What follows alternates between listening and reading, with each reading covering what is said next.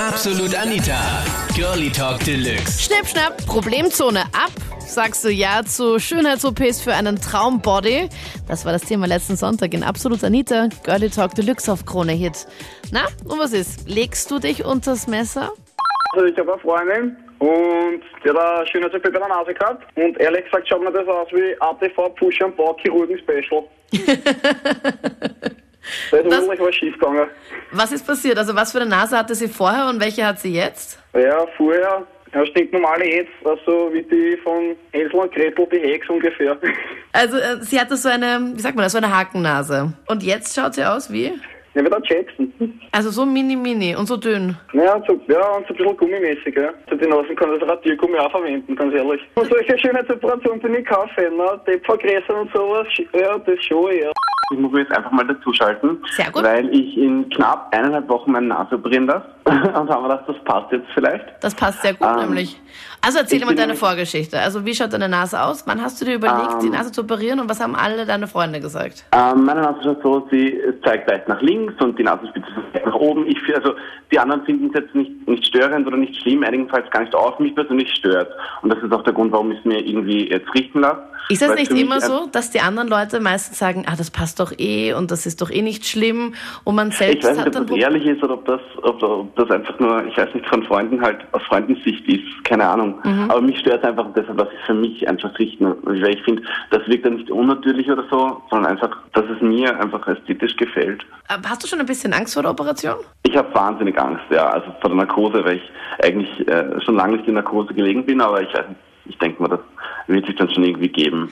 Thema Operationen bin ich eigentlich prinzipiell mal dagegen, ähm, weil ich finde, Schönheit liegt im Auge des Betrachters und jeder hat seine Makel und die machen einen eigentlich auch. Aber es gibt natürlich auch so die, die, die Ausnahmen. Also deiner Meinung nach muss man halt sie, sie richtig halt so Gedanken machen und sagen, okay, wenn mich das jetzt wirklich stört und das jetzt schon über einen längeren Zeitraum, könnte es eventuell sein, dass es dir danach besser geht. Na sicher, das ist ja, das muss man halt selber entscheiden, aber nur weil es jetzt, weiß nicht, Körbchengröße B ist und nicht C, lassen wir nur operieren. Viele schreiben auch in der absoluten Facebook-Gruppe, dass es einfach dieses Idealbild einfach in den Medien einfach schon so vorgegeben wird.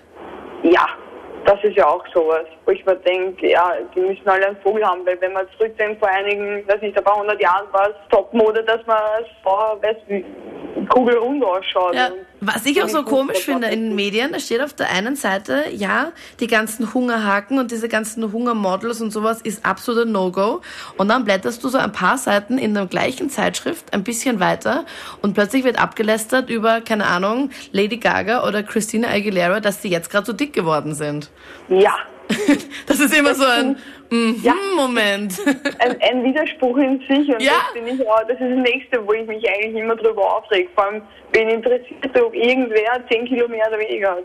Ich bin absolut dafür für Schönheitsoperationen, da ich vor ein paar Jahren selbst eine hatte, und zwar eine Bauchdeckenstraffung. Und zwar nach zwei Schwangerschaften hat das leider die Haut nicht mehr so super mitgemacht.